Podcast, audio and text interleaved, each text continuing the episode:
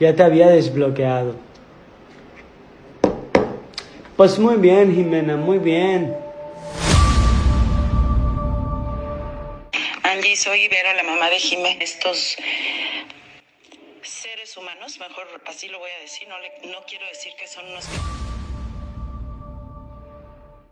No pasa nada. Así como yo tengo mis errores, es normal porque somos humanos. Es un enredo que vamos a desatar para ustedes con mucho gusto en este video. Sean bienvenidos a Atando Caos.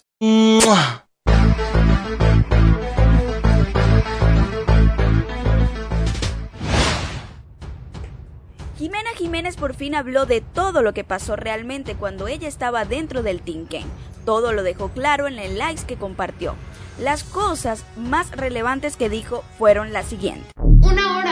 Y ellos iban a mi casa. Entraban a mi casa, no saludaban a mi mamá, no saludaban a mi hermana, no decían nada. Y todavía entraban a mi cuarto o, estaban en mi sala y se ponían a grabar.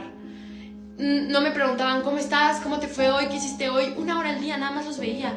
Emilio, Emilio fue a verme, hasta, viajó 11 horas para verme a mí y querer estar conmigo. No, Emilio fue una hora a mi casa, todos los días, todo el tiempo. Se han filtrado muchas cosas, pero lo más actual es la conversación que se filtró de la mamá de Jimena Jiménez diciendo muchas actitudes negativas de los chicos del Tinken. Dicen algunas palabrotas. Estos seres humanos, mejor así lo voy a decir, no, quiero decir que son unos decir que son seres humanos. Eh, yo los vi aquí, yo los miré junto con mi familia, nos dimos cuenta el nivel de educación que tenían y el tipo de valores que tenían. Te voy a dar un ejemplo. Ellos cuando vinieron la primera vez rentaron una casa lejos de donde vive Jime.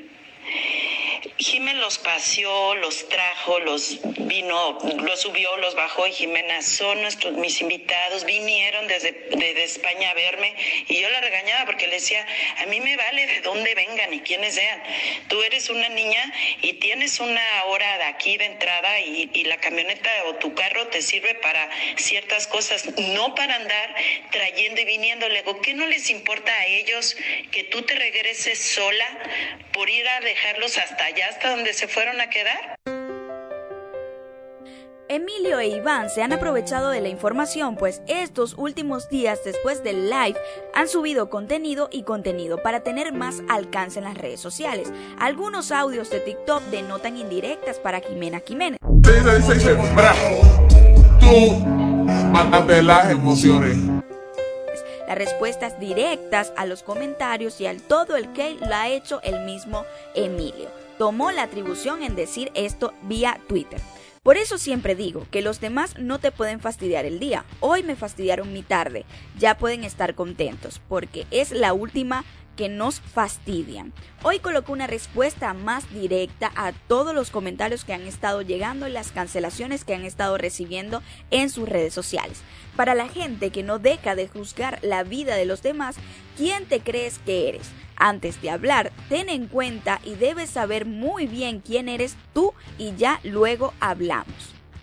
Otra indirecta muy directa fue la de Boye. Él compartió en sus historias lo que pensaba una fan de Jimena. De alguna manera lo compartió para apoyar lo que esta fan estaba diciendo. La fan es de usuario en Instagram de Puente Frida. Ella dijo, se dan cuenta que todo esto empezó desde que Jimena llegó al team.